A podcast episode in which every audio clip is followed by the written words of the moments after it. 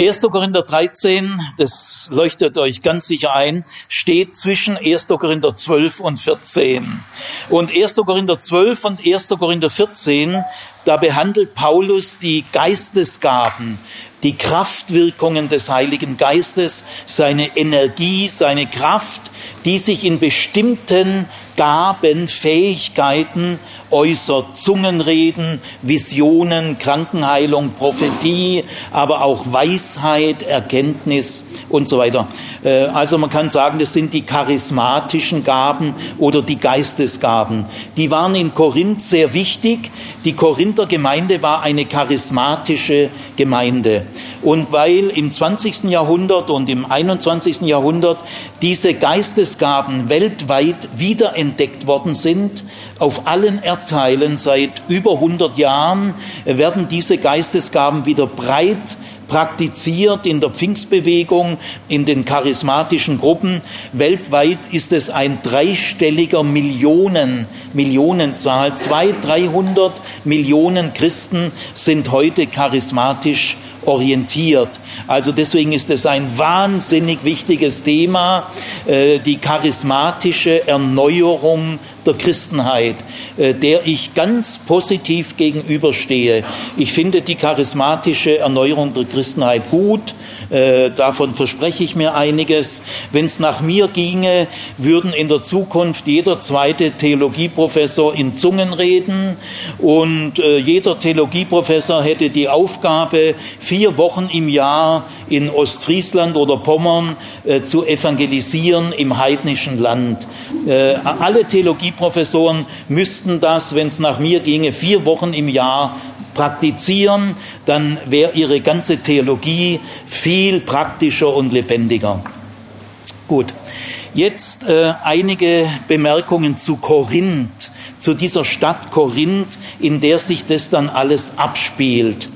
Korinth war zur Zeit von Paulus die größte Stadt in Griechenland, äh, wesentlich größer als Athen. Athen hatte in der klassischen Zeit bei Platon, Aristoteles war sie größer, aber das war lang vorbei. Äh, Athen war ein bisschen so im Absteigen.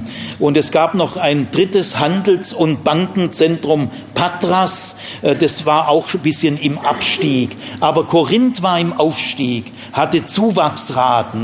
Und Korinth hatte eine sehr gute strategische Lage, nämlich das Festland Griechenland war mit der Halbinsel Peloponnes nur durch einen schmalen Landsteg, der vielleicht, weiß nicht, so 20 Kilometer breit war, also so eine Landenge, nur über diese Landenge war Griechenland mit Peloponnes verbunden und genau da lag Korinth. Äh, Westlich von dieser Landenge war das westliche Mittelmeer, da konnten Schiffe nach Italien, nach Rom fahren. Östlich von dieser Landenge war das östliche Mittelmeer, da ging es in die heutige Türkei, aber auch weiter südlich Libanon, Israel, Ägypten. Also diese Landenge trennte das westliche Mittelmeer vom östlichen Mittelmeer. Und so war Korinth einerseits auf dem Land äh, ein, eine Verbindung vom Nordhandel zum Südhandel, aber auf dem Meer war Korinth gleichzeitig eine Verbindung vom westlichen Mittelmeer zum östlichen Mittelmeer. Deswegen hatte Korinth zwei Häfen äh, an der linken Seite der Landenge und an der rechten. Lechaion war der linke Hafen und äh, Kenchree war der rechte. Da ungefähr war die christliche Gemeinde.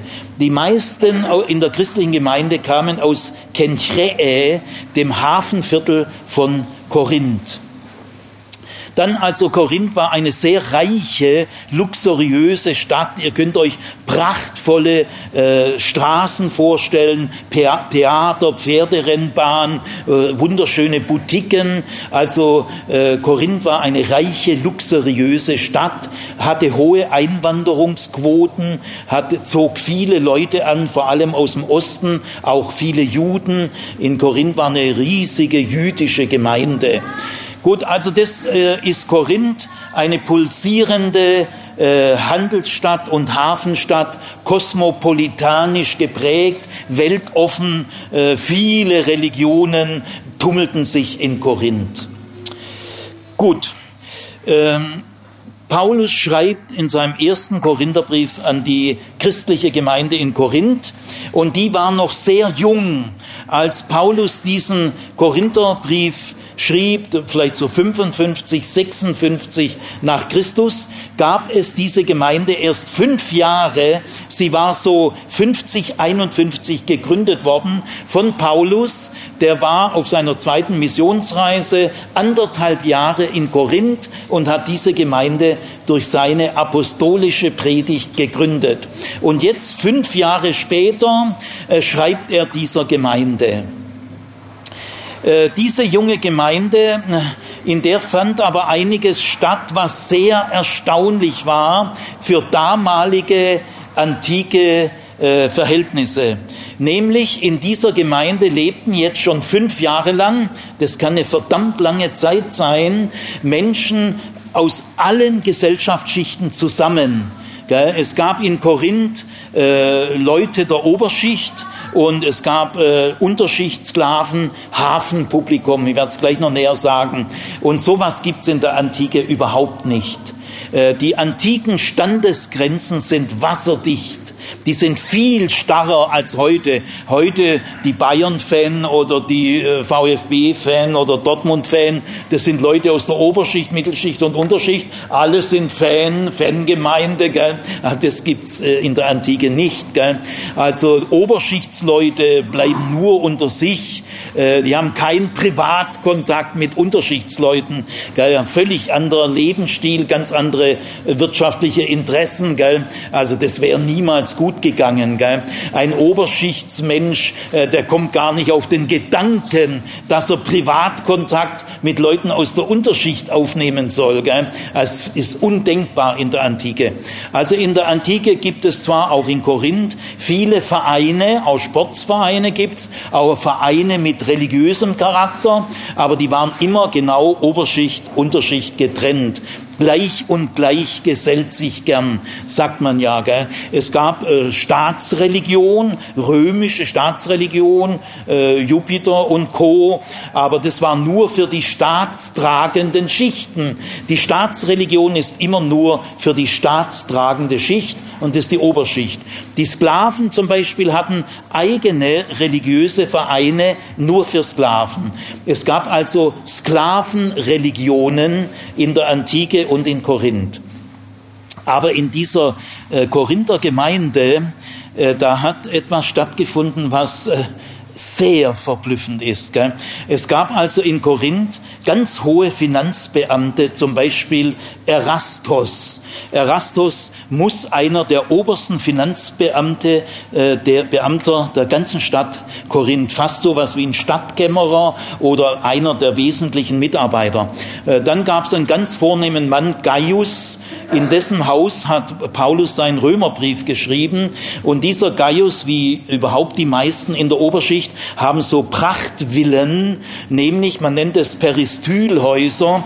Das sind Häuser um einen großen Innenhof mit Wasserbecken und der Innenhof Säulen geschmückt. Gell? Das sind Peristylhäuser und da passen, wenn du so eine Hausgemeinde gründen willst, gell, gibt ja in der Antike keine Kirchtürme und keine Gemeindehäuser. Das gibt's alles gar nicht, sondern alle Gemeinden sind Hausgemeinden. Ja, da brauchst du aber ein Haus aus der Oberschicht.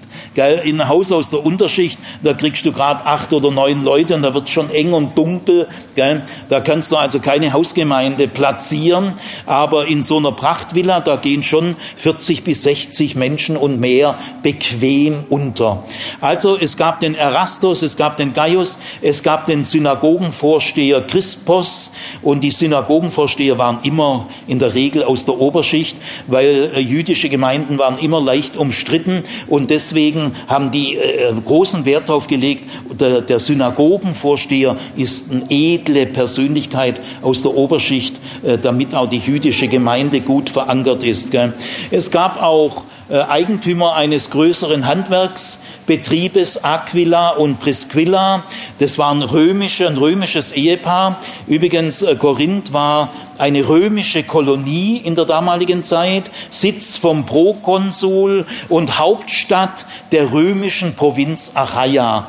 Und da waren sehr viele Römer in Korinth, war ja eine römische Kolonie. Gell? Also auch Aquila und Priscilla sind eigentlich Römer, haben aber in Korinth wirtschaftlich sich niedergelassen. Also es waren auch sehr wohlhabende Leute. Gell?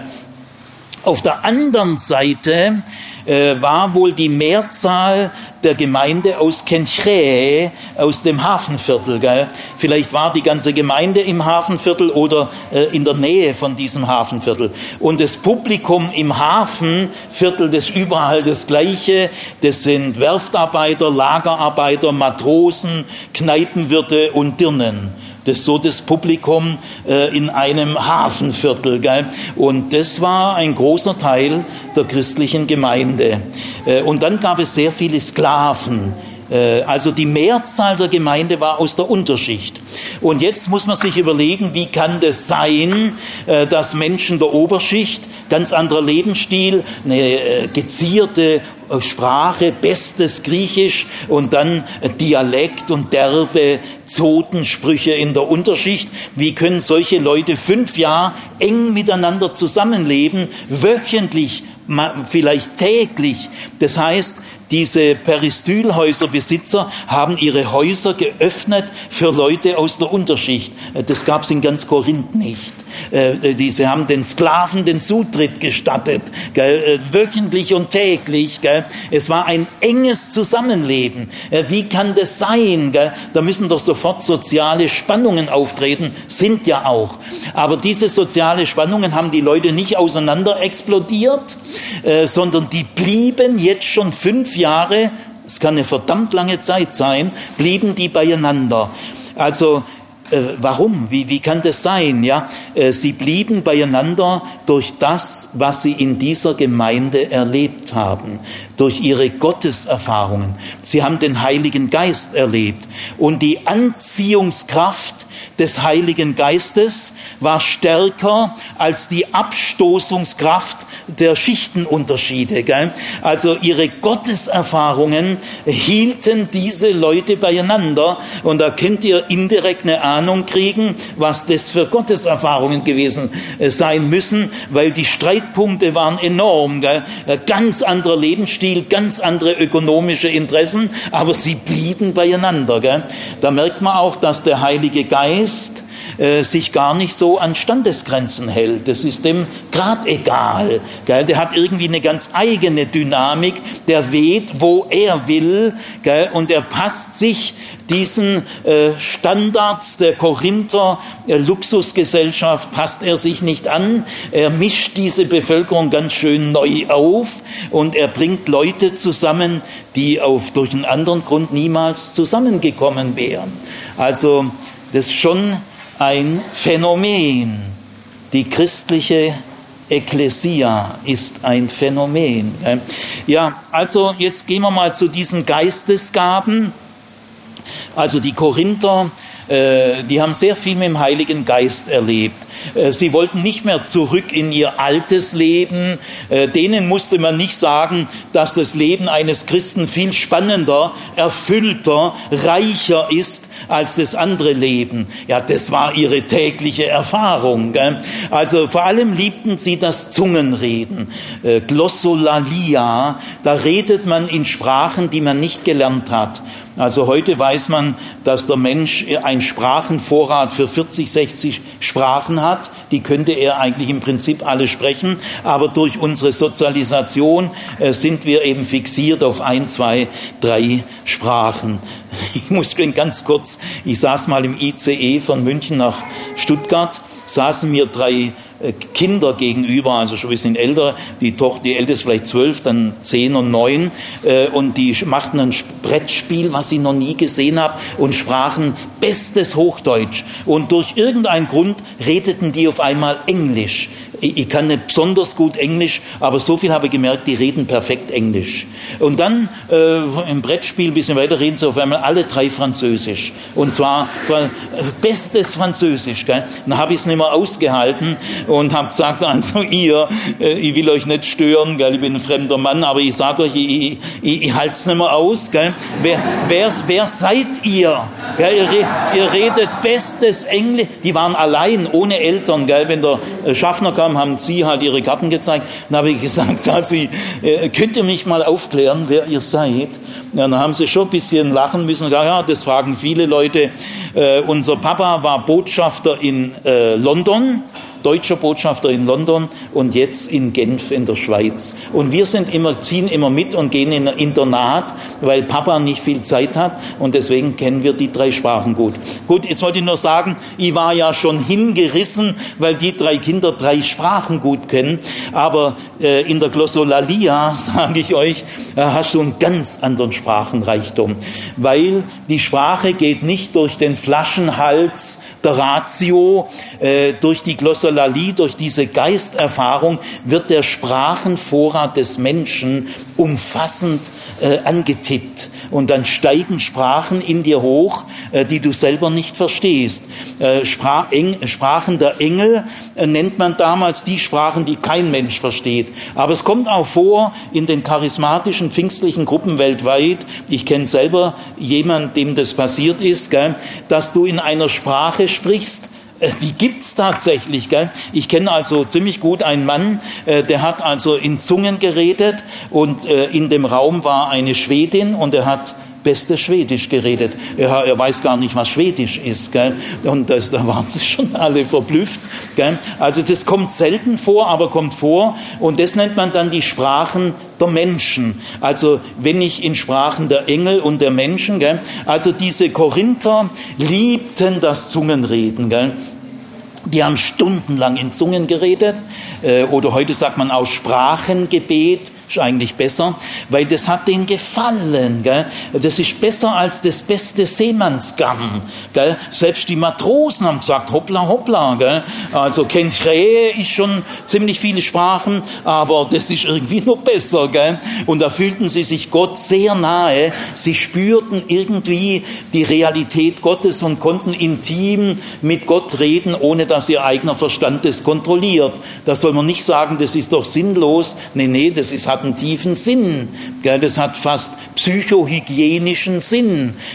Und dann ist es so, im Sprachengebet, also im Zungenreden, äh, wird der Unterschied zwischen Oberschicht und Unterschicht aufgehoben. Da kann dir die vornehme, gezierte Sprache einer Oberschichtsdame nicht mehr auf den Wecker gehen und der Oberschichtsdame geht das blöde Gebabbel äh, der Lagerarbeiter nicht auf den Wecker, weil das Sprachengebet ist schichtenübergreifend. Schon interessant, gell? Kannst du auch im Sprachengebet nicht lügen. Oh, oh, interessant. Also auf jeden Fall, sie waren fasziniert vom Sprachengebet. Dann aber auch vom prophetisch reden. Es gab in dieser Gemeinde Propheten, die konnten prophetisch reden und äh, das gab ihnen einen tieferen Einblick in die Geheimnisse, in die Tiefen der Gottheit, aber auch in die Tiefe der menschlichen Seele, in die Herzen der Menschen. Ein Prophet sieht tiefer wie so ein Otto Normalverbraucher. Gell? Also das war für diese Propheten eine völlig neue Welt. Gell? Also äh, prophetisch reden, tiefe Einblicke in die unsichtbare Dimension. Äh, dann gab es aber auch noch eine andere Geistesgabe, zum Beispiel die Gabe des Glaubens. Der Glaube ist ja im Allgemeinen sehr angefochten, das ist auch normal so. Es gibt keinen Glauben ohne Anfechtung. Es ist eben ein Glaubenskampf und der Glaube ist auch immer ein Geschenk, das wir nicht einfach machen können. Aber wenn jemand die Gabe des Glaubens hat, ist eine äh, eigene eine Geistesgabe, der hat so einen tiefen Glauben von Gott geschenkt bekommen, dass äh, Gott für ihn so real ist wie das Geschäftstreiben in Korinth. Gell? Und äh, diese Gabe des Glaubens, die war auch sehr begehrt und hat, hat auch viele neue Möglichkeiten. Die, die haben eine feste Zuversicht in Gott gehabt, selbst in verworrenen, aussichtslosen Situationen. Sie haben Gott Wunder zugetraut und sie geschahen. Dann gab es auch die Gabe der Freigiebigkeit. Äh, in Korinth eine äh, wichtige Gabe, nämlich in der Gabe der Freigiebigkeit ist die Macht der Geldgier ist gebrochen. Die toten Götzen gehen kaputt und der lebendige Gott setzt sich durch. Gell? In der Freigiebigkeit äh, fangen die Oberschichtsleute an, mit der Jagd nach dem Geld aufzuhören interessiert sie nicht mehr, kann sie nicht mehr packen. Gell? Die Herrschaft des Geldes äh, ist gebrochen in der Freigebigkeit. Äh, sie, sie waren sehr freigebig, sie stellten ja auch ihre Häuser den Unterschichtsleuten, den Matrosen, Werftarbeitern, Dirnen zur Verfügung. Gell? Mit ihren Drecksbatzen, da kommen die in so ein Peristylhaus. Gell? Äh, es, war, es war für die eine Freude. Gell? Mal Unterschichtsleute und Sklaven und Kneipenwirte mal in ihrem Haus begrüßen zu dürfen. Gell? Also das ist schon eine verblüffende Gabe. Dann gibt es auch die Gabe des Martyriums. Äh, die Korinther haben gehört, äh, dass Paulus äh, mehrfach Stockhiebe, Paulus hat ja ein, zwei Steinigungen überlebt, also wie er das hingekriegt hat, weiß ich auch nicht. Steinigungen überlebt man selten. Aber Paulus hat, glaube zwei überlebt. Und also äh, hätte auch draufgehen können dabei. Gell? Oder das Martyrium des Jakobus, des Herrenbruder, da haben Sie davon gehört. Jesus selber war ein Schmerzensmann, starb einen Foltertod. Jesus ist gefoltert worden, der starb nicht friedlich im Bett. Gell? Und dann auch äh, sonst die Verfolgungen, gell? auch in der Ur, Jerusalemer Urgemeinde. Also das hat die tief bewegt. Werde ich, wenn es darauf ankommt, auch mein Leben hingeben können? Äh, werde ich die Gabe des Martyriums haben in den schwersten Zeiten oder werde ich feige umkippen? Gell? Also das war so in wenigen Worten mal, äh, das hat diese Korinther bewegt. Gell? Und jetzt äh, an dieser Stelle, 1. Korinther 13 angekommen, äh, wird Paulus auf einmal sehr leidenschaftlich, wie im ganzen Brief sonst nicht. Gell? Er sagt nämlich fünf Sätze. Der erste fängt er an, wenn, der zweite und wenn, der dritte und wenn, der vierte und wenn und der fünfte und wenn. Gell? Das gibt's glaube ich, so in der ganzen Bibel nicht mehr. Gell? Also einmal wenn und dann viermal und wenn. Wann verwenden wir die Sätze und wenn? Gell? Dann, wenn es wirklich zur Sache geht, wenn wir völlig aus uns rausgehen, leidenschaftlich werden. Und wenn ihr mich aus dem Haus schmeißt, ich heirate die Conny trotzdem. Sagt ein Sohn zu den Eltern.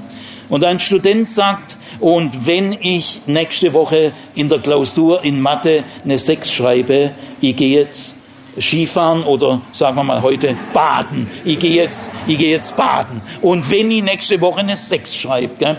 und Luther sagt mal, und wenn in Worms so viel Teufel wären wie Ziegel auf den Dächern, ich gehe trotzdem hin. Gell? Also das ist die Sprache und wenn. Gell? Ja, also was sagt Paulus? Wenn ich in den Sprachen der Engel und der Menschen rede, habe aber die Liebe, halt, nein, Entschuldigung, ich will erstmal das positiv sagen. Also Paulus sagt, wenn ich in Sprachen der Engel und der Menschen rede, wow. Und wenn ich prophetisch reden kann, so dass ich alle Erkenntnis habe und alle Geheimnisse weiß. Und wenn ich die Gabe des Glaubens habe, so dass ich Berge versetzen kann, kann nicht jeder. Und wenn ich die Gabe der Freigebigkeit habe, so dass ich alle meine Habe den Armen gebe. Und wenn ich meinen Körper hingebe zum Verbrennen. Wow, also jetzt mal für Korinther Standards, gell? Fünf Jahre Erfahrung mit dem Heiligen Geist. Was heißt es, wenn, wenn das so ist? Ja, da sagt jeder Korinther, das ist die Fülle die Fülle der Geistesgaben. Da bin ich eigentlich am Ziel. Gell? Also dahin wäre schön, wenn ich da mal käme, dass ich in Sprachen der Engel und Menschen rede, äh, außerdem prophetisch, die alle Erkenntnis, die Geheimnisse der Gottheit und des menschlichen Herzens äh, und die Gabe des Glaubens. Ich kann da mal zum Berg sagen, husch, husch. Gell? Und die Gabe der Freigebigkeit, die Macht des Geldes, pfeift drauf, gell? geben ist besser als nehmen und dann meinen Körper zur Verfügung stelle, dem Feuertod. Ja, Ah, das ist, ist für Korinthers absolut. Gell? Aber jetzt ist interessant, dass Paulus jedes Mal mit aber weitermacht. Gell? Äh, fragt man sich, was kann es da für ein Aber geben? Gell? Das ist das Ziel meiner Träume. Gell? Also jeder Charismatiker, äh, Charismatiker aller Länder vereinigt euch. Gell? Äh, das ist doch das ist ein Traumziel. Gell? Aber Paulus sagt jedes Mal aber. Es, also es kommt fünfmal aber. Es sind vielleicht mit die wichtigsten aber in der Bibel. Er sagt, wenn ich in der Sprache der Engel und Menschen reden kann, habe aber die Liebe nicht, dann bin ich ein tönendes Erz und eine klingende Schelle. Und wenn ich prophetisch reden kann und alle Erkenntnis habe und alle Geheimnisse weiß, und wenn ich die Gabe des Glaubens habe, so dass ich Berge versetzen kann, habe aber die Liebe nicht, so bin ich nichts. Nothing. Braucht man gar nicht übersetzen. Nothing. Und wenn ich die Gabe der Freigebigkeit habe und all mein Gut den Armen gebe und mein Körper hingebe zum Verbrennen, habe aber die Liebe nicht, das hält Paulus alles für möglich. Es kann Zungenredner äh, der Menschen- und Engelsprachen geben, die ohne Liebe in Zungen reden. Äh, es gibt Propheten, die äh, wahnsinnige Einblicke in die unsichtbare Welt haben, aber diese Einblicke ohne Liebe äußern. Äh, Paulus hält für möglich, dass man die Gabe des Glaubens haben kann und nicht die Liebe und die Freigebigkeit und das Martyrium, dann ist das alles nichts nütze. Das ist also schon radikal. Gell? Also Paulus konzentriert alles auf die Liebe. Äh, ohne Liebe äh, hat das Leben keinen Sinn. Äh, Zungenreden, Prophetie, Gabe des Glaubens, äh, Freigebigkeit und Martyrium können dem Leben keinen Sinn geben, wenn nicht die Liebe dabei ist. Ist das alles sinnlos. Die Geistesgaben können dem Leben keinen Sinn geben ohne Liebe. Also hier bindet Paulus alle Erlebnisse, alle Faszination, alle Gotteserfahrung an die Liebe. Das hat noch niemand gemacht. Und er bindet es nicht nur, er stellt nicht nur die Liebe positiv heraus, äh, sondern er sagt auch negativ, ohne die Liebe. Jetzt müssen wir aber aufpassen, äh, Paulus kritisiert hier nicht die Geistesgaben, überhaupt nicht. Er kritisiert nicht die Charismen, sondern die Charismatiker. Großer Unterschied. Gell? Also nichts von dem, was Paulus jetzt sagt, ist gegen die charismatischen Gaben gerichtet. Denn Paulus sagte ja, äh, wenn ich in Sprachen der Menschen und Engel rede, habe der Liebe nicht, so bin ich, nicht die Glossolalie. Er sagt nicht, dann ist die Glossolalie ein tönendes Erz. Nein, er sagt ich. Also das ist eine Kritik an dem Zungenredner, aber nicht am Zungenreden. Und wenn ich die prophetische Gabe hätte, alle Erkenntnis, so bin ich nichts. Äh, nicht die Prophetie, das ist eine Gabe Gottes, die ist sehr wichtig. Zungenreden, Prophetie, Glauben, Freigebigkeit, das sind alle positive Dinge, gell, deren Wert ist unbezweifelbar. Nur ohne Liebe haben sie keinen Sinn. Selbst die besten Dinge, die wertvollsten Dinge, die Gaben Gottes, die natürlich äußerst wertvoll sind, was Gott gibt, das ist gut. Äh, das hängt nicht von den Fehlern der Menschen ab. Aber wenn ein Zungenredner das betätigt ohne die Liebe, mehr so narzisstisch, gell, manche Zungenredner zelebri zelebrieren sich auch selbst. Manche Prophet Propheten, die zelebrieren sich selbst, die haben aber die Gabe der Prophetie, die machen das, oh, dann wird die Sache ziemlich falsch. Gell. Also er kritisiert äh, die Charismatiker, die die Geistesgaben missbrauchen. Alle Geistesgaben sind missbraucht, wenn sie nicht aus der Liebe heraus betätigt werden. Also Paulus richtet sich hier gegen den Missbrauch der Geistesgaben.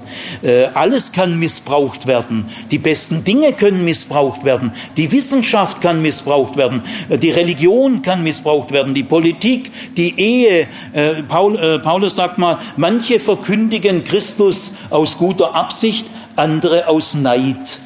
Also man kann auch in der Verkündigung ganz komische Motive haben. Viele lesen in der Bibel, um Zitate zu finden, um ihre eigene Meinung durchzusetzen. Gell? Die lesen in der Bibel egomanisch, gell? Äh, gruppenegoistisch, damit die eigene Kommunität oder Strömung oder Freikirche oder Bewegung, äh, die wollen ihre Position verteidigen. Und aus diesem Motiv lesen sie in der Bibel. Ja, aber Bibellesen ist trotzdem gut. Wir können ja nicht das Bibellesen verbieten, bloß weil einige komische Motive haben. Wir können ja nicht die Verkündigung abschaffen, bloß weil einige aus Neid verkündigen. Oder die Ämter im Neuen Testament, da heißt es oft, die Ämter sind nicht da, eure Herrschaftsgelüste zu befriedigen, kommt aber wohl laufend vor. Aber deswegen können wir ja nicht die Ämter abschaffen. Gell? Also äh, in der heutigen Diskussion charismatische Christenheit und äh, charismatisch uninteressierte Christenheit gibt's ja oder auch anticharismatische Christenheit gibt's alles. Gell? Also in dieser Großwetterlage muss man sehr betonen, Paulus sagt hier nichts gegen die Charismen, aber er kritisiert die Charismatiker. Das ist ein großer Unterschied. Und äh, die, die Charismatiker, die die Charismis, die die charismatischen Gaben missbrauchen. Aber wie geht man mit dem Missbrauch um? Nicht so, dass man das Missbrauchte abwertet. Und da sagt man, brauchen wir gar kein Zungenreden, brauchen wir gar keine Prophetie, gell? weil der Mensch kann es ja missbrauchen. Da müssen wir ganz vorsichtig sein. Das Vorsichtigste ist, wenn die Kirche gar kein Zungenreden, gar keine Prophetie, äh, gar keine Gaben, dann kann nichts passieren. Ja, du bist aber auch ziemlich tot. Gell? Man muss sagen, äh, wegen Angst vor Missbrauch das Missbrauchte verbieten, ist selber der schlimmste Missbrauch. Okay. Puh, gut, äh, erster Höhepunkt. Gell? Ihr, ihr, war, ihr wart so ruhig, seid ihr noch da? Also, äh, ich will mal das so sagen, äh, Paulus, der Apostel, äh, lehrt uns hier, wie man mit der Gefahr eines Missbrauchs umgeht. Dadurch, dass man zum richtigen Gebrauch anleitet. Das ist der beste Schutz vor Missbrauch. Nicht das Missbrauchte abqualifizieren, dann macht man ja Gott zum Schuldigen. Nein, Gottes Gaben sind gut, unabhängig von den Fehlern der Menschen. Aber wenn die Gefahr des Missbrauches da ist, und die ist da, die wird immer da sein, äh, können wir jetzt keine Angst vor den Charismen haben, sondern äh, kompetenter Anleitung zum richtigen Gebrauch. Äh, Paulus selber ist der größte Charismatiker, der sagt, ich rede mehr in Zungen als ihr alle. Also Paulus äh, reagiert hier nicht aus anticharismatischen äh, Vorurteilen. Er ist selber der größte Charismatiker und er kennt seine charismatischen Pappenheimer. Gut, jetzt ähm, wie kommt Paulus eigentlich dazu, alles dermaßen auf die Liebe zu konzentrieren? Im Griechentum, im Hellenismus äh, sind die obersten Tugenden oder Werte nicht die Agape, die Liebe. Die kommt auf den ersten zehn Plätzen gar nicht vor. Also im, im Hellenismus ist der oberste Wert Tapferkeit, äh, dann auch äh, Freundschaft, äh, Gerechtigkeit, Besonnenheit, Maßhalten, aber auch Erotik und andere. Das sind so die ersten sieben, acht Plätze. Die Agape, die Liebe, kommt nicht auf den ersten zehn Plätzen vor in Korinth und im Hellenismus. Aber bei Paulus geht es ganz nach vorne. Äh, wie kommt er dazu?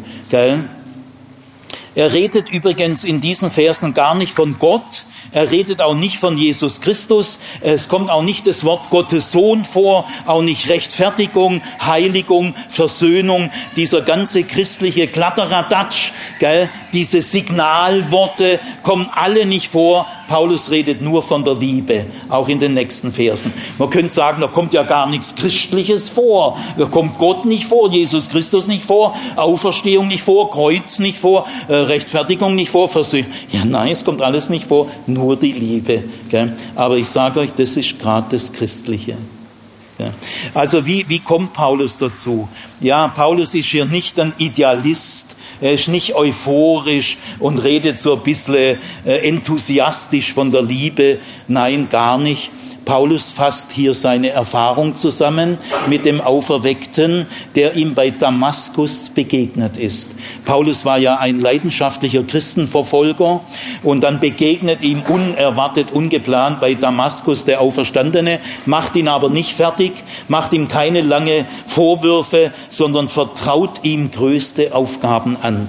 Und das war die Erfahrung mit einer unglaublichen Liebe die man selber sich so gar nicht ausdenken kann, überbitten und verstehen. Und diese Erfahrung vor Damaskus, die fasst Paulus hier in diese Worte. Also Paulus fasst seine Erfahrung zusammen. Gut, wenn das so ist, dass Paulus in diesen Versen seine Damaskus-Erfahrung auf den Punkt bringt, und das kann man so sagen, dann haben diese Verse aber eine generelle Bedeutung weit über die Korinther Charismatiker hinaus. Und äh, deswegen will ich das jetzt auch nochmal anders formulieren, dass viel mehr Menschen betroffen sind als nur die damaligen Korinther.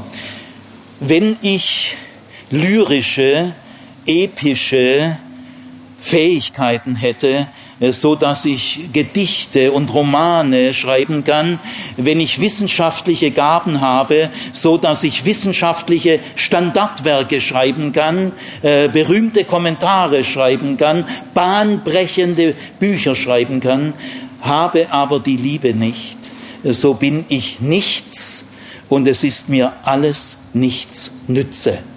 Und wenn ich vom Kapitalismus und vom Profit so viel verstünde wie Ackermann und von der Seele, von der menschlichen Seele so viel wie Freud, Jung, Adler zusammen und äh, vom Jenseits so viel wie Rudolf Steiner und vom Sex so viel wie Beate Use und hätte aber die Liebe nicht, äh, dann wäre ich ein armes Schwein. Gell? Denn es ist alles an die Liebe gebunden. Wenn ich wüsste, wie in dieser Welt die Menschenrechte gesichert werden könnten, wenn ich wüsste, wie Frieden in Syrien, äh, wie man Russland und Amerika und Europa wirklich äh, klug und weise zueinander bringen könnte, äh, wenn ich wüsste, äh, wie die Umwelt, die Schöpfung und hätte der Liebe nicht, dann würde das alles meinem Leben vor Gott keinen Sinn geben. Äh, nehmen wir mal das an die Armen, äh, ob ich mein Geld den Armen mit Liebe oder ohne Liebe gebe. Äh, das kann den Armen egal sein, Hauptsache sie kriegen Geld. Das ist denen auch völlig egal, aus welchen Motiven ich das gebe. Das ist den Armen völlig egal, aber Gott nicht. Das ist der Unterschied.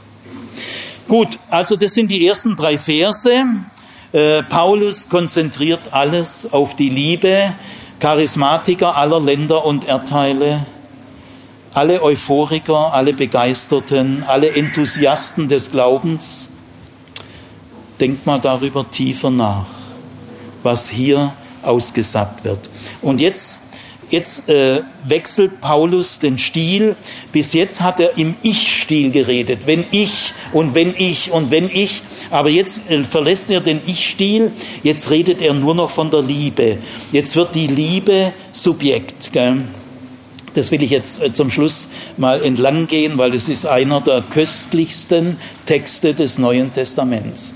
Steckt so viel Gesundheit drin, so viel guter Geschmack, so viel Stil. Da könnt ihr für den Rest eures Lebens mal ein bisschen lernen. Lernen ist ja schön. Gell? Also er sagt jetzt, jetzt geht's um die Liebe.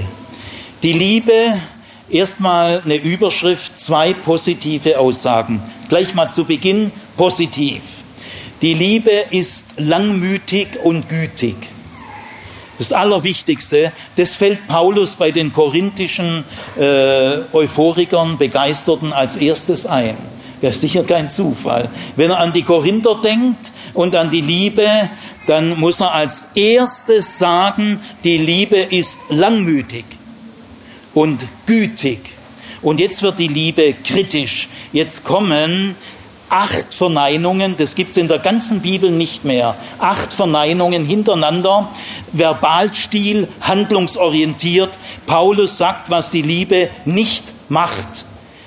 Im Unterschied zu dem, was die Korinther machen, äh, sagt Paulus, was die Liebe nicht macht. Und im Unterschied zu dem, was die Korinther tendenziell nicht machen, äh, sagt Paulus, zu was die Liebe in der Lage ist. Die Korinther nicht, aber die Liebe. Gell? Aber erstmal kritisch, weil die Liebe ist kritisch. Man kann die Liebe nicht gegen kritisches Denken ausspielen. Die Liebe selber ist enorm kritisch, aber sie lebt nicht von der Kritik. Die Liebe lebt nicht von Anti-Affekten, denn Paulus beginnt positiv und er endet positiv. Aber jetzt kommt erstmal die geballte kritische Kraft der Liebe. Die Liebe eifert nicht. Die Liebe prahlt nicht. Die Liebe bläht sich nicht auf. Die Liebe ist nicht taktlos. Die Liebe sucht nicht das ihre. Die Liebe rechnet das Böse nicht an. Die Liebe ist nicht verbittert. Die Liebe freut sich nicht an der Ungerechtigkeit. Neun, äh, acht Verneinungen also das schon, das muss einen Grund haben. Das sagt Paulus nicht einfach so. Den Grund müssen wir rausfinden von diesen acht Verneinungen. Ich sage es ja nochmal, weil es so wichtig ist. Die Liebe eifert nicht. Allerwichtigste. Dann die Liebe prahlt nicht. Die Liebe bläht sich nicht auf. Das sind immer, das erste ist eine Einzelaussage, eifert nicht. Und jetzt kommen vier Paare, die zusammenhängen. Also äh, das Allerwichtigste vorneweg, die Liebe eifert nicht. Der religiöse Eifer ist das Allerschlimmste. Das muss man erstmal klarstellen. Dann, erstes Paar, die Liebe prahlt nicht und die Liebe bläht sich nicht auf. Das ist praktisch das Gleiche. Das heißt, Paulus merkt, hier muss hier einen doppelten Tropfen Medizin drauf. Da muss eine wahnsinnige Schwäche äh, in der charismatischen Frömmigkeit sein, dass Paulus hier gleich mal einen doppelten Tropfen. Dann geht's weiter. Die Liebe ist nicht taktlos und die Liebe sucht nicht das ihre. Das hängt ganz eng zusammen. Denn äh, wenn, wenn wir taktvoll sind, denken wir vom anderen her. Die Liebe ist nicht taktlos, Sie sucht nicht das ihre, sondern sie denkt vom anderen her. Dann die Liebe lässt sich nicht erbittern. Die Liebe rechnet das Böse nicht zu. Das ist auch ein Paar. Und jetzt das Abschlusspaar, die letzte Verneinung und dann endet es positiv. Die Liebe freut sich nicht an der Ungerechtigkeit, sondern sie freut sich an der Wahrheit. Und jetzt kommt der positive Schluss. Die Liebe deckt alles zu. Die Liebe glaubt alles, die Liebe hofft alles, die Liebe überdauert alles. Also diesen Worten will ich jetzt mal entlang gehen. Denn ich glaube, dass Paulus hier eine Röntgenaufnahme der, der Schwächen der charismatischen Frömmigkeit aufzeigt. Der größte Charismatiker, kein Gegner, sondern ein Freund. Paulus will ja die Korinthergemeinde fördern. Er freut sich an ihr. Gell? Die volkskirchliche Stille und Steifheit war sicher nicht das, was Paulus äh, erreichen wollte. Bestimmt nicht. Wenn Paulus heute in einem volkskirchlichen Gottesdienst wäre am Sonntagmorgen, dann wird sich aber gewaltig wundern. Also äh, Paulus ist selber sehr charismatisch. Also diese Kritik müssen wir schon ernst nehmen, denn sie stammt von jemand, der diese Dinge bejaht und praktiziert. Aber trotzdem sieht er hier Schwächen. Ich meine jetzt auch nicht nur pfingstliche Gruppen oder charismatische Gruppen. Das wäre zu billig, sondern alle die ein bisschen euphorisch sind in ihrem Glauben, ein bisschen enthusiastisch, weil sie immer nur unter ihresgleichen sind. Gell, da wird man immer selbstsicherer. Gell, und dann sagt man am Schluss, Atheismus ist eine Geisteskrankheit. So weit kommt es, wenn man sich nur unter Christen aufhält. Gell. Die bleiben dann gar nicht mehr auf dem Teppich und reden der größte Scheiß. Gell. Also äh, nein, es geht hier wirklich um eine kritische Analyse von Schwächen. Äh, zu mir kam mal eine Frau, habe auch diesen Vortrag gehalten an einer Tagung. Herr Zimmer, also ich bin in einer pfingstlichen Gruppe, das betrifft uns gar nicht mehr. Wir, haben das abgelegt. Ja, ja, das, das stimmt, aber wissen Sie, Vorsicht, Vorsicht. Gell? So kann man sich um die Verse auch rumschleichen, dass man sagt, ja, ja, stimmt schon, aber uns betrifft es nicht mehr. Das haben wir früher mal, als wir so in unreifen Stadium waren, aber jetzt, äh, jetzt berührt uns das gar nicht mehr. Da stehen wir drüber. Da wäre ich aber sehr vorsichtig. Gell, weil das schon eine tiefe äh, apostolische Analyse, von der wir uns nicht einfach so, ja, ja, äh, Paulus meint andere. Weiß ich nicht, ob der andere meint. Gell? Gut. Also stellt euch mal vor, ihr habt ein Rezept von einem Arzt und ihr geht zu einem Apotheker.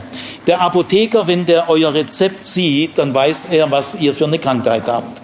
Man kann nämlich von dem Rezept zurückschließen äh, auf die Probleme, äh, die dieses Rezept äh, überwinden will. Und so lese ich jetzt mal diese Verse. Ich lese das als ein Rezept des Paulus und da kann man zurückschließen auf eigentümliche Schwächen bei den 180-prozentigen Christen. Ich habe vor kurzem eine Mail bekommen, äh, lieber Herr Zimmer, ich bin äh, bekennender Christ. Wieso schreibt er nicht, ich bin Christ? Er muss gleich schreiben, ich bin bekennender Christ. Also diese 180-prozentigen, Vorsicht. Also, jetzt gehen wir mal ran. Überschrift, die Liebe Erstens ist langmütig und gütig. Das ist mal grundlegend die Richtung. Äh, das muss mal am Anfang ganz klar sein. Das Erste, was Paulus einfällt, wenn er so über seine Lieben Korinther, er liebt sie ja, er will ihnen nicht schaden, er will äh, sie fördern, gell? dass sie zu einer gesunden Persönlichkeitsentwicklung kommen. Gell? Äh, du kannst zwar Zungenredner sein, Prophet sein und sonst was, aber ob du in eine gesunde Persönlichkeitsentwicklung kommst, das steht nochmal auf einem anderen Blatt. Ich kenne Leute, die haben die erstaunlichsten Wunder erlebt. Kenne ich wirklich, sind aber als Menschen ziemlich verkorkst, schräg und unreif. Da fragt man sich, sind die Wunder dazu da, Defizite in der Persönlichkeitsentwicklung zuzudecken? Ist das, ist das der Sinn der Geistesgaben? Ich glaube eigentlich nicht. Also deswegen sagt Paulus als erstes langmütig. Makrothymia. Die Liebe hat einen langen Atem. Die Liebe ist zäh. Die kann Marathon. Und warum sagt es Paulus als erster? Meint ihr, dass das ein Zufall ist? Nein, da müssen wir jetzt ganz konzentriert sagen, warum das als erstes. Kein Zufall weil die Frömmigkeit der 180-prozentigen, der homogen abgeschlossenen, äh, der Euphoriker, der Enthusiasten, der Charismatiker, äh, ich sage das mal so, dass ihr merkt, es geht nicht einfach nur um eine bestimmte Gruppe in der heutigen Christenheit. Nein, das sind ganz tiefe Grundschwächen der Frömmigkeit. Gell? Weil die christliche Frömmigkeit oft etwas Kurzatmiges hat. Sie verliert oft schnell das Interesse. Man redet da mit so Außenstehenden, Andersdenkenden, aber die öffnen sich gar nicht so schnell. hakt man die auch schnell wieder ab. Also die Liebe, äh, die, die, die Langmut äh, kommt oft zu kurz. Gell? Äh, viele christliche Gruppen, die haben so äh, Äh, sie haben so Höhepunktschristentum. Sie lieben die Gottesdienste, die Tagungen, die Konferenzen. Wollen wir mal Freakstock ausklammern? Gell? Also äh, sie eilen von Gottesdienst zu Gottesdienst, von Tagung zu Tagung, von Konferenz zu Konferenz. Gell? Äh, mich würde aber interessieren, was machen die eigentlich im stinknormalen Alltag? Es würde mich viel mehr interessieren. Gell? Und auf den Büchertischen manche Gruppen so Höhepunktsliteratur, gell? so Höhepunkte. Äh, auf den Konferenzen, da kommt es meistens nur zu Kurzkontakten, da braucht man keine große Langmut. Gell? Äh, ich frage mich auch, so Christen, die so höhepunktsorientiert sind, suchen die nächste Gebetserhörung, das nächste Zeugnis, das nächste, was man, es hat so ein bisschen das Fluidum des Sensationellen, bloß nichts Normales. Gell? Äh, was lesen die so für Bücher eben, wo dauernd so aufwühlende, tiefe Erlebnisse, die werden richtig süchtig zum Teil. Ich, ich frage mal ganz anders, so Fachbücher, Kommentare, wo man wirklich wochenlang äh, Seite für Seite durchackern muss, äh, die werden von Charismatikern selten gelesen und noch viel seltener geschrieben. Gell? Da braucht man nämlich Langmut. Da kannst du mit so kurzatmigen nichts erreichen, mit so Schlüsselerlebnissen. Die sind nicht unwichtig. Schlüsselerlebnisse sind wichtig. Sie können dein ganzes Leben in eine neue Richtung bringen. Wohl wahr. Aber was ist zwischen den Schlüsselerlebnissen? Wie entwickelst du dich? Gell? Wo wirst du sein in drei Jahren? Gell? Nimmt bei dir die Vorurteile Jahr für Jahr langsam aber sicher ab? Lernst du Jahr für Jahr besser zuhören, mit Andersdenkenden kompetenter umgehen. Das kannst du nur im Laufe von Jahren lernen. Also Gott äh, wirkt an dieser Welt nicht immer nur über Schlüsselereignisse, über Rettendes, äh, sondern Gott segnet auch. Das Segnen ist langfristig, Millimeter für Millimeter. Eine Pflanze wächst heran, äh, ein Getreidefeld wird reif da kannst du gar nichts so geschwind äh, beobachten. Gell? Das ist ein kontinuierlicher Vorgang. Sind kontinuierliche Vorgänge geistlich weniger wichtig wie erschütternde, aufwühlende Höhepunktserlebnisse? Ist der Schöpfer weniger christlich als der Erlöser? Es gibt Gruppen, die mit Gott so umgehen, völlig fixiert auf Gottes erlösendes, rettendes Wirken. Das ist auch zentral, das stimmt, gell? aber wenn man so einseitig auf Gottes rettendes Handeln fixiert ist, dass man die langfristigen Dinge unterschätzt, sein Schöpfungshandeln. Es gibt auch in der Bibel so Ausdrücke, wachsen, gedeihen, reif werden, klug werden, weise werden. Ja, das wirst du nicht von heute auf morgen. Gell? Also, äh, ihr Lieben, die Liebe ist langmütig. Die setzt erstmal auf lange Strecken. Äh, die Liebe ist zäh. Sie verliert ihr Interesse an den Atheisten und an den weltlichen Leuten gar nicht so schnell. Die Liebe gibt überhaupt niemand auf. Also das Erste, ich will es mal dabei belassen, die Liebe ist langmütig. Äh, und alles Kurzatmige äh, mit dem Fluidum von Höhepunkt zu Höhepunkt ist irgendwie mittelfristig nicht ganz gesund, gell? sondern wächst äh, von Monat zu Monat und arbeitet an eurer Persönlichkeit Jahr für Jahr und Millimeter für Millimeter. Charismatiker aller Länder dann das Zweite, äh, die Liebe ist gütig. Das griechische Wort für Güte hat zwei Akzente. Erstens mal, die Güte ist nicht hart, sie ist das Gegenteil von Hartherzigkeit. Und die Güte übt keinen Druck aus. Die Güte bedrückt nicht und sie unterdrückt nicht. Auch nicht psychisch Schwache, die von mir abhängig sind. Die Güte verzichtet auf den Versuch, Druck auszuüben. Das hat die Güte nicht nötig. Warum äh, fällt Paulus bei diesen Propheten, Zungenredner, Glaubensvisionäre äh, und so weiter, diesen charismatisch Begabten, ist ja schön, gell? grundsätzlich gut. Wenn die noch in eine gute Persönlichkeitsentwicklung kommen und aus ihrer Euphorie rauskommen, dann könnte aus denen noch was werden. Also warum ist die Güte so wichtig? Weil ein vollmächtiger Charismatiker ist die Vollmacht. Der will vollmächtig sein. Er will heilig sein. Draußen ist die unheilige Welt, aber er will Vollmacht. Und Vollmacht äh, äh, ist oft auch ein bisschen rücksichtslos. Je vollmächtiger, desto rücksichtsloser.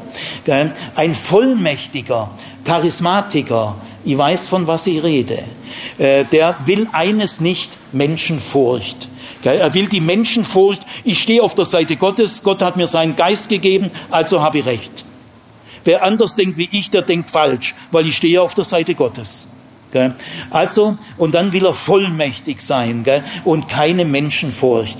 da kann man dann dazu kommen, dass man sagt, ah, Güte, Güte ist so was Schwächliches. Güte ist Menschenfurcht. Aber ich will Vollmacht. Und da wird man nicht vollmächtig, sondern hart, harte Urteile. Was habe ich für harte Urteile von vollmächtigen Charismatikern über die Universitätstheologie gehört? Balla, balla, haben, haben gar keine Ahnung. Aber harte Urteile. Das, sie meinen, jetzt sind sie vollmächtig, sie sind aber nur doof. Also, äh, der Vollmächtige äh, scheut die Menschenfurcht. Aber es ist genau andersrum. Härte ist ein Zeichen der Schwäche und Güte ist ein Zeichen der Kraft. So rum geht's. Gell? Wer hart ist, der hat's nötig. Die Liebe hat es nicht nötig. Äh, ein guter Prophet, ein guter Lehrer, auch ein guter Vater oder Mutter können schon mal zum richtigen Zeitpunkt streng werden. Ich sage nichts gegen Strenge. Äh, Strenge kann manchmal goldrichtig sein, kann aber ganz daneben sein. Das kommt ganz drauf an. Äh, die gute Strenge ist immer verständnisvoll. Und das merken die Kinder und die Menschen. Papa ist zwar streng, aber er weiß genau, wie mir jetzt zumute ist, dass mir das schlaucht. Gell? Also eine gute Strenge äh, weiß, wie dem anderen zumute ist, ist voller Verständnis und will aber durch die Strenge äh, demjenigen helfen, dass er mündig wird und frei wird. Gell? Das harte an der hartherzigen Strenge ist ihre Verständnislosigkeit. Das macht diese Härte so kalt und zerstörerisch. Gell? Also soweit mal, äh, wenn, äh, wenn das in euer Herz plumpst, ich meine so richtig tief, Martin Luther würde sagen, wenn das in eures Herzensgrund fällt, die Liebe ist langmütig und gütig. Und jetzt kommen die neun Konkretionen. Jetzt geht's los, handlungsorientiert, ein Verb nach dem anderen. Also Paulus versucht hier relativ konkret zu werden, aber er verteilt trotzdem keine Rezepte. Das ist interessant. Er sucht einen Konkretionsgehalt, er äußert positiv und negativ Handlungsformen der Liebe, aber er erzählt keine konkreten Beispiele. Rezepte verteilt er nicht. Das, ich sage euch, das hat Qualität. Also, erstens, die Liebe eifert nicht. Das ist wieder das Erste, in der, jetzt kommen die Verneinungen, gell? Äh, die Eifernden in der Religion. Ob das eifernde Hinduisten sind, eifernde äh, Buddhisten, eifernde Muslime, eifernde Juden oder eifernde Christen. Ich sage euch, die sind sehr ähnlich. Es läuft um, ziemlich gleich ab. Der Eifernde will etwas Gutes. Er sagt immer, ich meint's doch gut, ich hab's gut gemeint. Der Zweck ist gut, ich, ich, will ja fürs Reich Gottes arbeiten. Ja, ja, gut, du hast gute Absichten, aber ich sag dir, gute Absichten reichen nicht. Das kapiert der Eifernde nicht. Der Eifernde will etwas Gutes, stimmt, aber er wählt die falschen Methoden. Er unterschätzt das Wie Er fällt mit der Tür ins Haus, er will gleich alles auf einmal erreichen. Wenn in einem Gespräch Missverständnisse entstehen oder Widerstand, er muss gleich korrigieren. Gell? Er kann das nicht stehen lassen und sagen, ja, vielleicht übermorgen ergibt sich ja. Nein, er muss alles gleich erreichen. Der Eifer, er ist blind, gell? auch blind für die eigenen Schwächen. Äh, er ist auch blind, sich selber zu relativieren, dass er ja auch nur alles aus seiner Kultur, aus seiner Perspektive gell, dass Erkenntnis Stückwerk ist. Gell. Er ist vor allem schwach auf der Brust bei Selbstkritik. Das kriegt der Eifernde nicht hin. Gell. Also die Liebe eifert nicht. Der Eifer hat eine Tendenz zum Fanatismus. Gell. Das Wichtigste ist, die Liebe ist gelassen. Äh, die Liebe wirst du nicht eifern sehen. Das hat sie nicht nötig. Liebe braucht keinen Eifer, die Liebe ist gelassen. Jetzt kommt das äh, erste Paar, äh, die Liebe prahlt nicht. Ich habe äh, vor kurzem in einer freikirchlichen Gemeinde angerufen, weil ich habe auf dem Kirchentag äh, einen Vortrag mit anderen zusammen auf dem Podium gehalten, Worship auch in der Landeskirche. Und da wollte ich mal so ein paar Worship-Gruppen, die da sehr aktiv sind seit Jahren, habe ich ein paar Nummern bekommen, rufe ich also in der Freikirche an, relativ kleine Freikirche, vielleicht 100, 120 Leute. Das heißt, die Worship-Gruppe sind vielleicht fünf, sechs Leute. Rufe ich also an, äh, junger Mann, so um die 30 30, ja, ich bin der Musikdirektor unserer Gemeinde. Ich bin der Musikdirektor unserer Gemeinde. Kleine Kirche wächst, ach, schön, gell? muss, gell? ich bin bekennender Christ. Gell? Also die Liebe prahlt nicht. Äh, die Liebe hat es nicht nötig, die Vorzüge. Vielleicht kennt ihr das, jemand kommt und erzählt mal so kurz, ja, ich war da dort und dort und ich habe da ein Gutachten, da, äh, oh, dann verströmt, er gleich mal sein Aura, gell. nach vier Minuten ist klar, Mensch, das ist aber ein Platzhirsch. Gell. Also gleich mal sich in Szene setzen. Gell.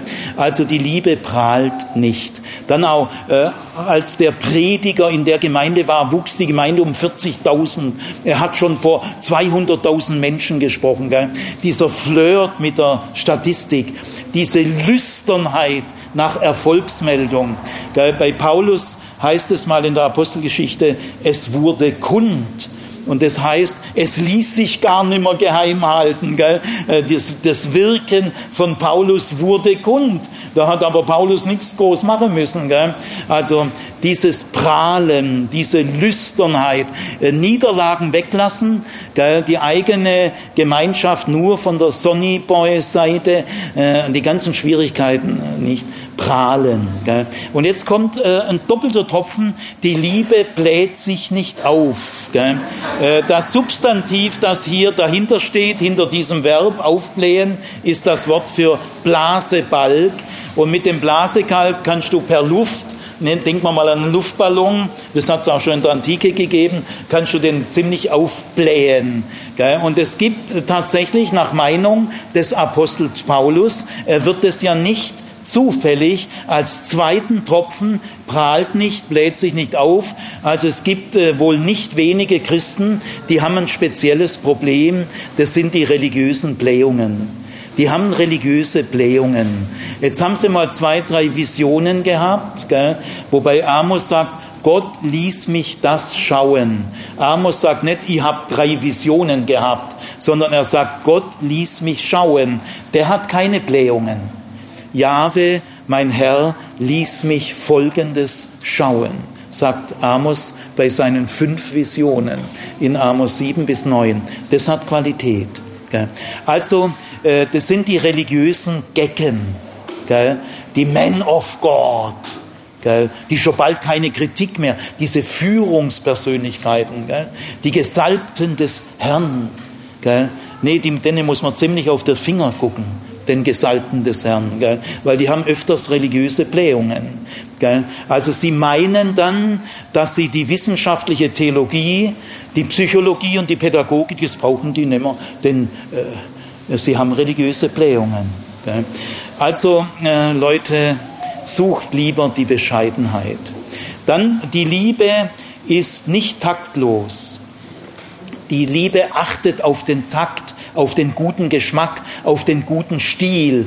Man kann nie so charismatisch werden, dass der gute Stil unwichtig wird, dass die Vollmächtigen sich immer mehr rausnehmen. Nein, äh, der Taktvolle weiß, wie dem anderen zumute ist.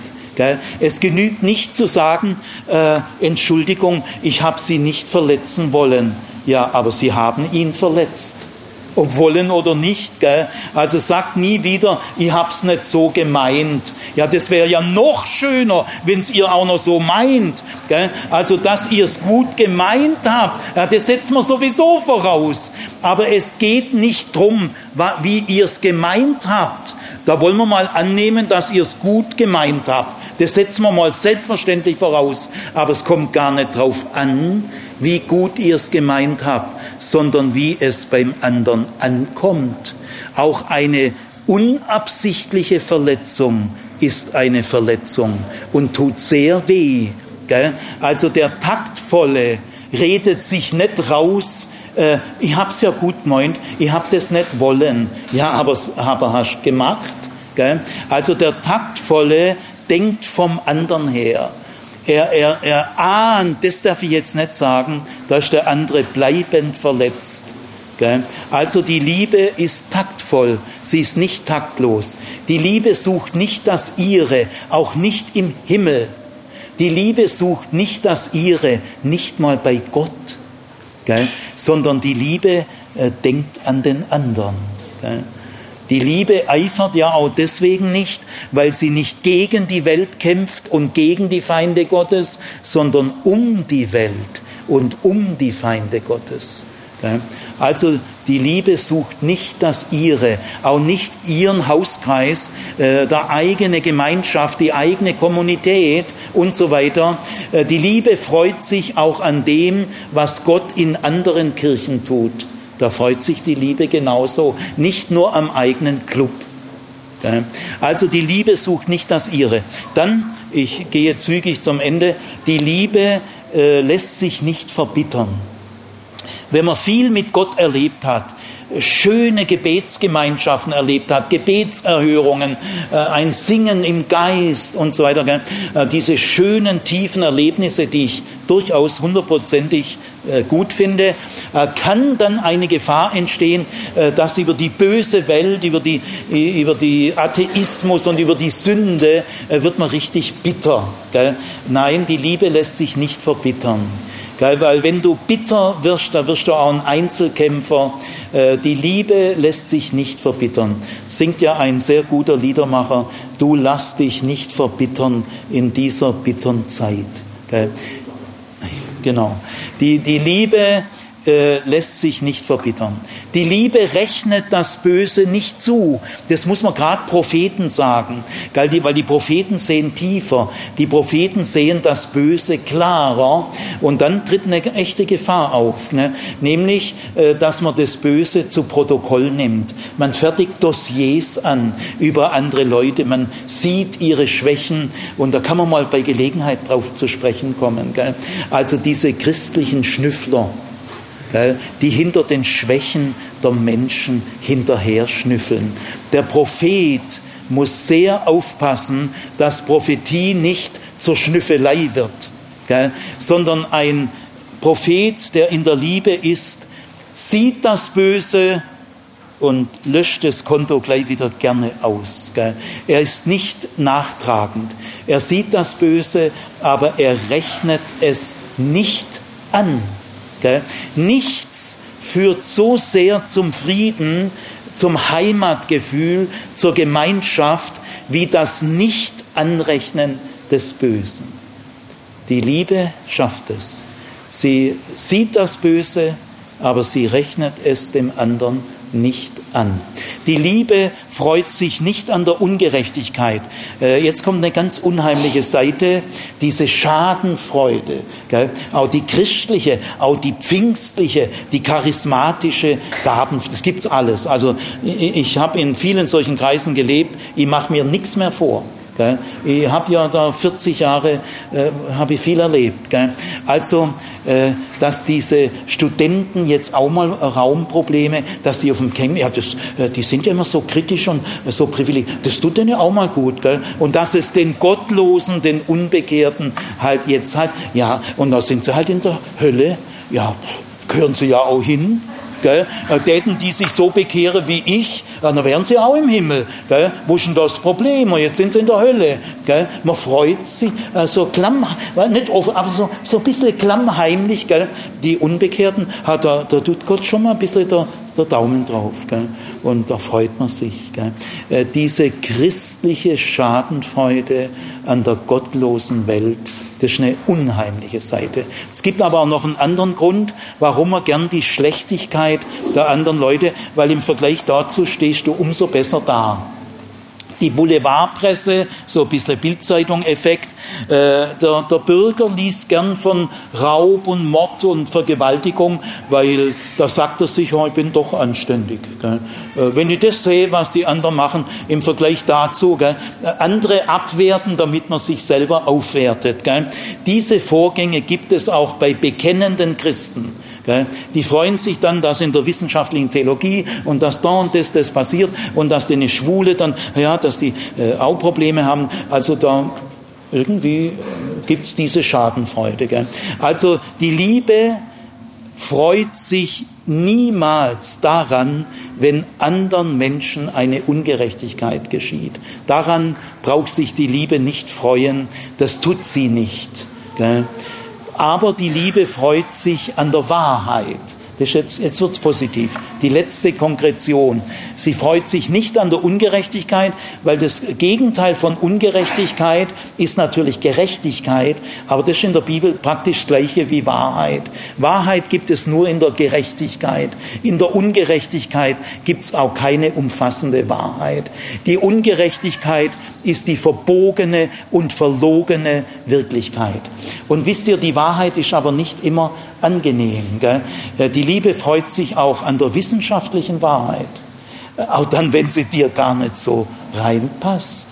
Äh, es kann ja sein, dass wir, ich rede mal jetzt mal lieber von mir, dass ich Ausblendungen habe, dass ich Dinge verdränge, dass ich Komplexe habe und jetzt werde ich mit der Wahrheit konfrontiert.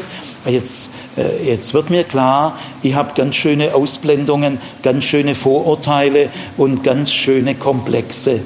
Aber ich sage euch, die Liebe freut sich an der Wahrheit. Denn die Liebe weiß, die bitterste Wahrheit, und die Wahrheit kann bitter sein, ist immer noch tausendmal besser als die schönste Lüge. Die Wahrheit mag bitter sein, aber sie wird zum Leben führen. Die Liebe freut sich an der Wahrheit, auch an der wissenschaftlichen Wahrheit, an der tiefen psychologischen Wahrheit, freut sie sich auch dran. Und jetzt kommt der Schluss. Paulus endet in einem Furioso. Die Liebe äh, deckt alles zu. Die Liebe glaubt alles. Die Liebe hofft alles. Die Liebe überdauert alles. Dieses Wort alles, das ist uns denkbar fremd. Also Paulus ist jetzt kein bisschen angekränkelt durch Skepsis. Jetzt lässt er die Skepsis, der kann kritisch denken, das hat er ja gezeigt. Paulus kann ganz schön, der hat eine kritische, analysierende, das ist eine Röntgenaufnahme äh, der Schwachstellen der christlichen Frömmigkeit. Aber jetzt lässt er alles fahren und sagt, alles. Die Liebe hat für Paulus etwas Totales, etwas Kompromissloses, etwas Restloses. Es kann sein, dass wenig Liebe in uns ist. Und bei uns ist die Liebe immer kombiniert mit einer Fülle anderer Motive. Wir sind nie von der Liebe allein regiert. Niemand wird am Ende seines Lebens sagen können, ich habe genügend geliebt. Das wird niemand sagen können. Aber also es mag wenig Liebe in uns sein, aber die Liebe selber ist immer etwas Totales, Restloses, Kompromissloses, Vollkommenes. Oder es ist nicht die Liebe. Also die Liebe deckt alles zu. Wir kennen viel stärker den Reiz des Aufdeckens. Jede Striptease-Show, jede Klatschgeschichte, auch wenn wir so auch untereinander so klatschen, gell, das hat, das hat schon, hat schon was, gell, wenn man so, weißt du, die, die Frau Müller da von gegenüber hast schon gehört und so, gell. Also, die, dieser Reiz, gell, des Aufdeckens, gell. Aber kennt ihr auch den Reiz des Zudeckens, gell. Die Liebe ist diskret. Die Liebe weiß, das, darüber rede ich nicht. Wenn ich darüber reden würde, wäre dieser Mensch kaputt. Und dann redet die Liebe nicht. Gell? Denn die Liebe will niemand bleibend verletzen. Wer schon mal ein schlafendes Kind zugedeckt hat, kennt den Reiz des Zudeckens. Die Menschen sind sehr äh, an, beeinflusst vom Reiz des Aufdeckens. Es hat auch wirklich einen Reiz. Aber die Liebe hat es nicht nötig. Die Liebe lebt von einem anderen Reiz. Die Liebe lebt von dem Reiz des Zudeckens. Manche Dinge, darüber spreche ich gar nie. Die Liebe sieht es, aber die Liebe, heißt es mal, deckt der Sündenmenge. Sie deckt es zu. Die Liebe glaubt alles. Sie tritt dem anderen mit einem ehrlichen Glauben gegenüber. Die Liebe glaubt, dass auch die katholische Kirche äh, noch super gut sich entwickeln kann. Die Liebe glaubt, dass die historisch-kritische moderne Bibelwissenschaft, dass die auch noch sich zum Segen entwickeln kann. Äh, die Liebe glaubt, die glaubt alles. Sie tritt, sie tritt im guten Glauben heran. Nicht, weil, weil sie von falschen Voraussetzungen ausgeht, dann wird man enttäuscht. Die Liebe ist nicht enttäuscht, sie ist nicht verbittert, nicht enttäuscht, weil sie geht nicht von falschen Voraussetzungen aus, sie geht von Gottes Sieg aus. Sie sieht die Sache von Gott her und dann tritt sie in echtem tiefen Glauben an die Menschen heran. Die Liebe hofft alles. Selbst in einer verfahrenen Situation. Sie tritt dem anderen mit ehrlicher, tiefer, aufrichtiger Hoffnung gegenüber. Und wisst ihr, gerade dadurch werden Dinge möglich, die ohne diese Hoffnung gar nicht möglich werden.